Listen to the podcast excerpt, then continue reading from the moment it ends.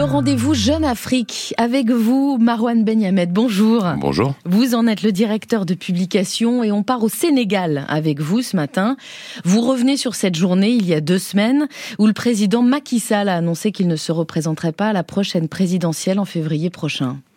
Oui, il a pris euh, de court tous les, la majorité des observateurs, y mm. compris même euh, ses plus proches collaborateurs, en annonçant qu'il ne briguerait pas ce troisième mandat qui est contesté, qui était contesté à l'avance par euh, ses nombreux adversaires. Il se retirera donc en avril prochain et évite ainsi à son pays des dangereuses tensions politiques et sociales. Depuis plus de deux ans, alors que l'opposition avait consacré toute son énergie à dénoncer l'illégitimité de cette supposée candidature, alors que son propre camp se perdait en conjecture. Mm.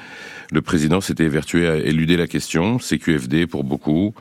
Qui ne dit mot consent, il allait forcément mm. se représenter, rater, c'est exactement l'inverse qui s'est passé, et c'est une heureuse surprise. Une surprise et une question, que va-t-il se passer maintenant?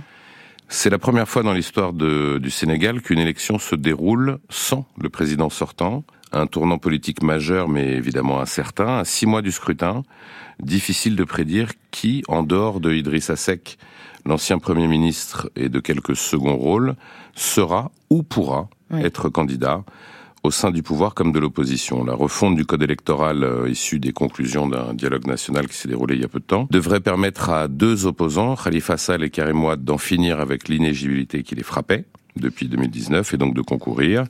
Et quant au système de parrainage, euh, qui était jusqu'ici un filtre draconien qui avait écarté une vingtaine de candidats euh, lors de la précédente élection, il a été considérablement assoupli. Est-ce qu'on peut considérer que la compétition est donc ouverte?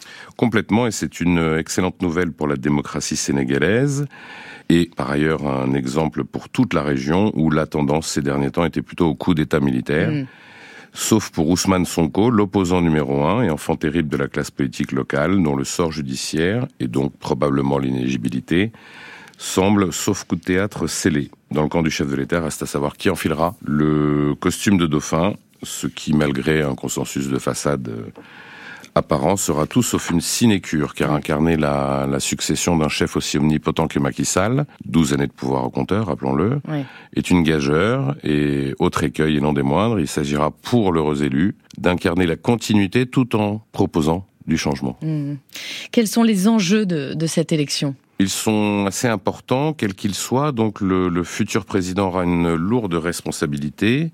Prendre la suite d'un chef d'État, euh, on, vient d'en parler, au bilan conséquent, reconnu sur la scène internationale, dont le choix de ne pas solliciter un troisième mandat a considérablement redoré l'image et qui n'a jamais été battu dans les urnes.